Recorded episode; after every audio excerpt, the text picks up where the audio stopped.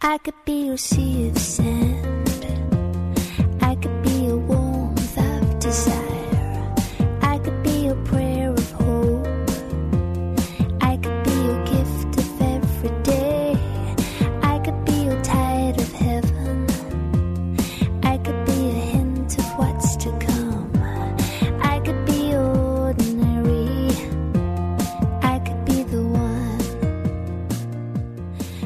用最温暖的声音为妈妈们排忧解难，用最动听的音符感动每一个听众。各位朋友，大家好，欢迎聆听妈妈 FM，更懂生活，更懂爱。我是主播一楠。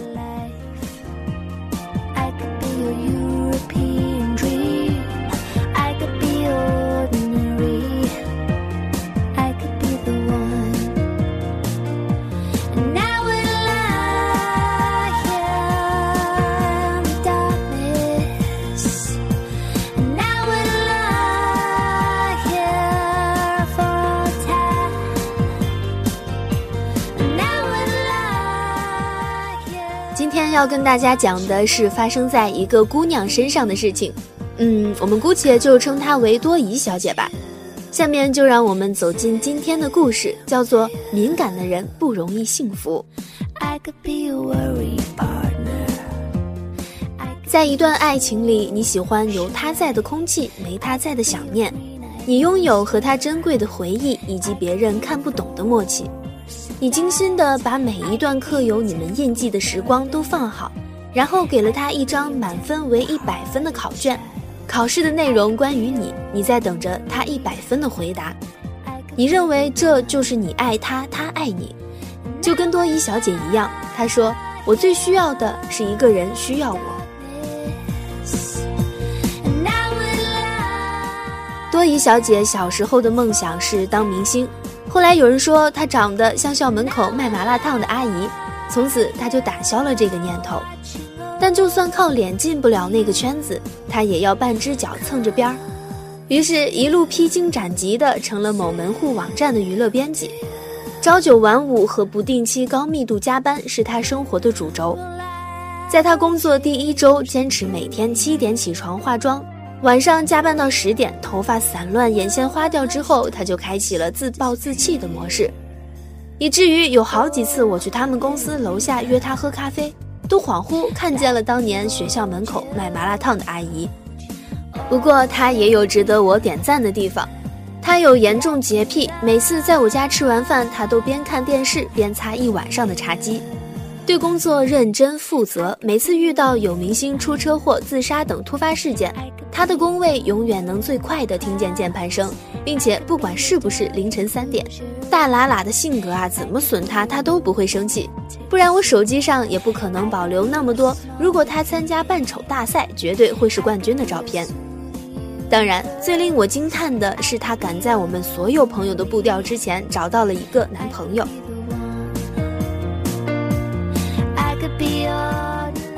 他们是在一个明星的私人生日会上认识的，对方是某宣传公司的策划总监，大概是借着酒劲儿看对方都特别顺眼，于是两人互换微信，敲好了第二天的约会，这桩喜事儿啊也就成了。坠入爱河的多疑小姐特别可怕，她对自己的皮肤没有自信，于是常常二十四个小时带妆。对方说不喜欢胖姑娘，于是天天在家里拿着两个小哑铃，跟着电视上的郑多燕跳减肥操。男朋友不在身边的时候，手机就成了情人。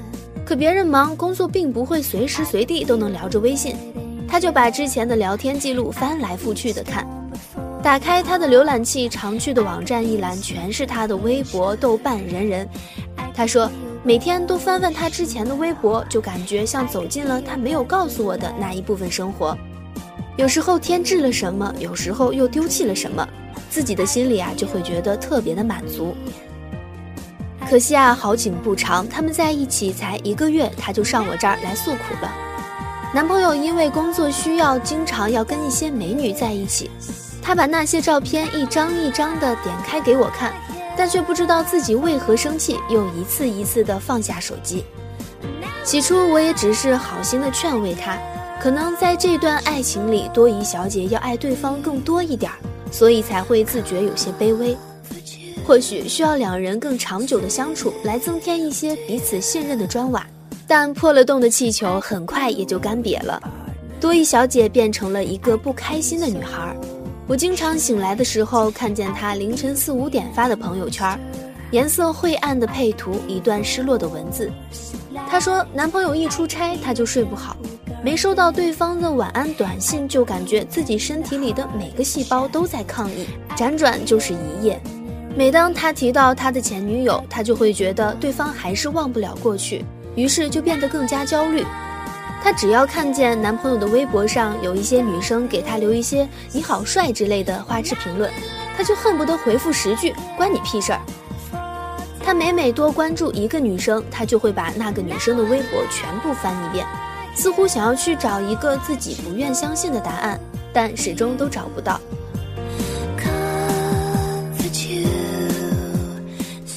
在第三次把电视剧频道的焦点图上错之后，主编给了他三天的假期，让他好好反省和休息。他躺在床上，男生发来的微信他也不回。等到电话打来的时候，他脑袋一热，问了他一句：“你到底喜不喜欢我？”对方当然错愕。在这之后啊，他说自己病了，很严重，希望马上看到他。最后男生来了，但是看见精神抖擞的多疑小姐，表情变冷了。他们是多久分手的？我并不知道。有一次在 KTV，从不抢麦的多疑小姐竟然一个人坐在点歌器前，一口气连唱了十几首歌。我跟几个朋友看着她那声嘶力竭的样子，也不忍打扰。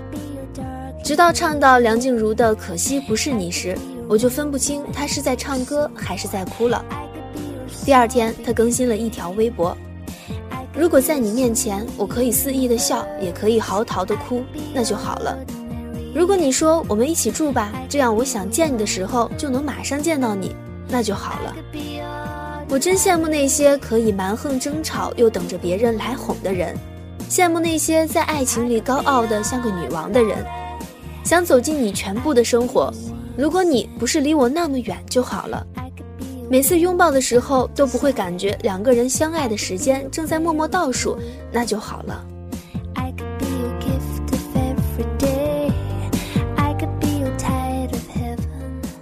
后来通过朋友旁敲侧击的询问过，那个男生其实是个很好的人，很清楚自己要什么，做事果敢，梦想很大。他曾在杯盏之间敲中了多疑小姐的那个酒杯。以为可以毫不费力地将恋爱作为生活中锦上添花的一抹颜色，可惜他的天空不够宽，只能先走。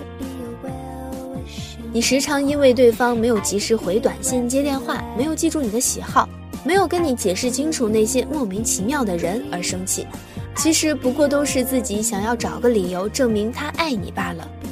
你很需要他，你为他做了很多改变，你把自己的心腾了一大块的位子给他。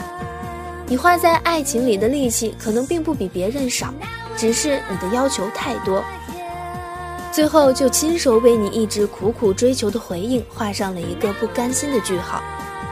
你源源不断地猜疑着你们的感情，在一次又一次证明里让对方失去了信心。其实啊，每一只风筝都不会喜欢扯着线头给他羁绊的那个人。一个敏感的人，大多数时间里都不会幸福。因为太过在乎，在乎在对方眼里的自己到底够不够好，在乎今天下哪一种雨，飘哪一朵云，在手牵手的时候太冷清，拥抱的时候又不够靠近，在乎到底会不会失去他。爱情里没有那么多充分必要条件，你需要一个人，并不代表他也这么的需要你。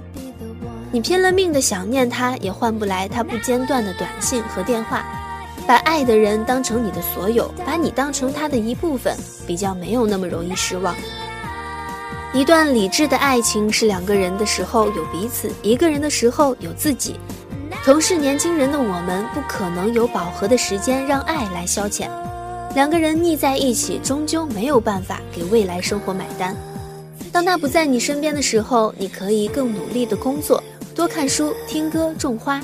你细心照料着属于自己的这片森林，好在下一次相遇的时候，会发现彼此都已经变得越来越好，直到两个人在别人眼里看起来都是发着光的，那这段爱情才会是最好的爱情。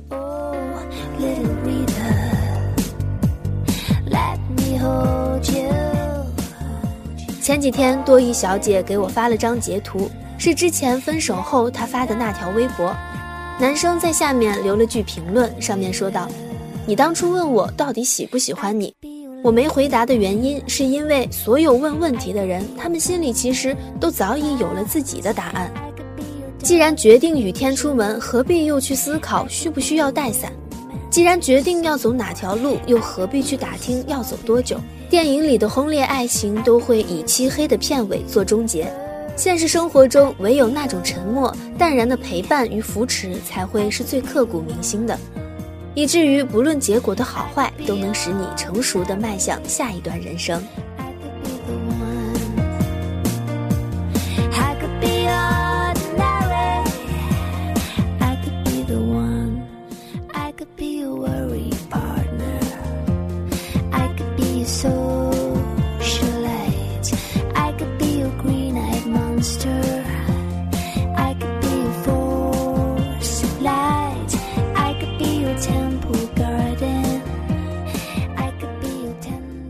节目就是这样，感谢您的陪伴，我是一楠。如果您喜欢我们的栏目，可以关注微信公众号妈妈 FM，更多精彩节目请下载妈妈 FM 收听。下期见，拜拜。